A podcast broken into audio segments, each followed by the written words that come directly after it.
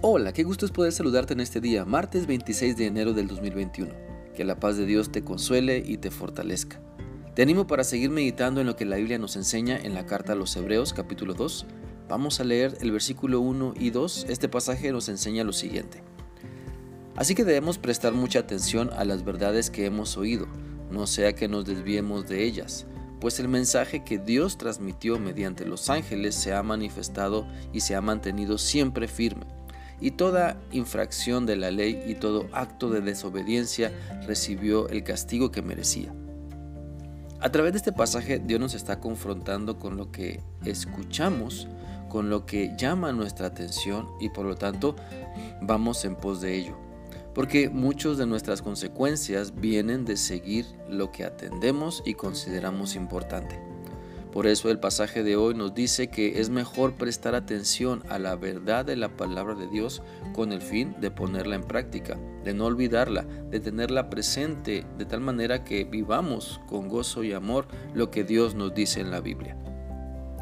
La Biblia nos dice, por ejemplo, en Ezequiel 44 del 5 al 6 lo siguiente.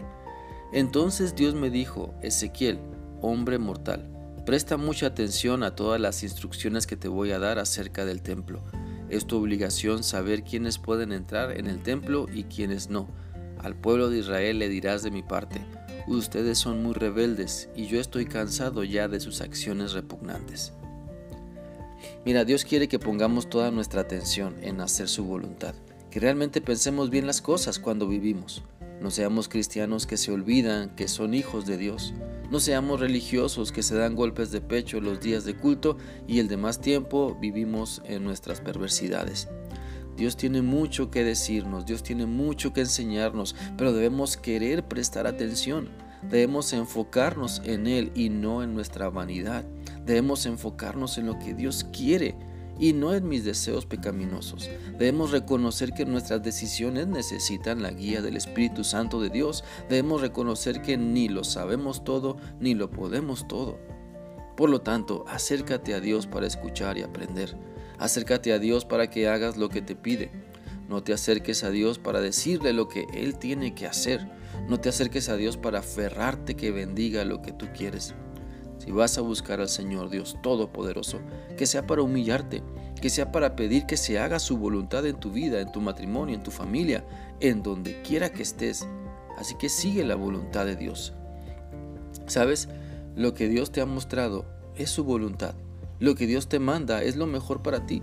Lo que Dios quiere es que disfrutes al máximo la vida porque le obedeces y sabes aplicar de la mejor manera su palabra a tu vida.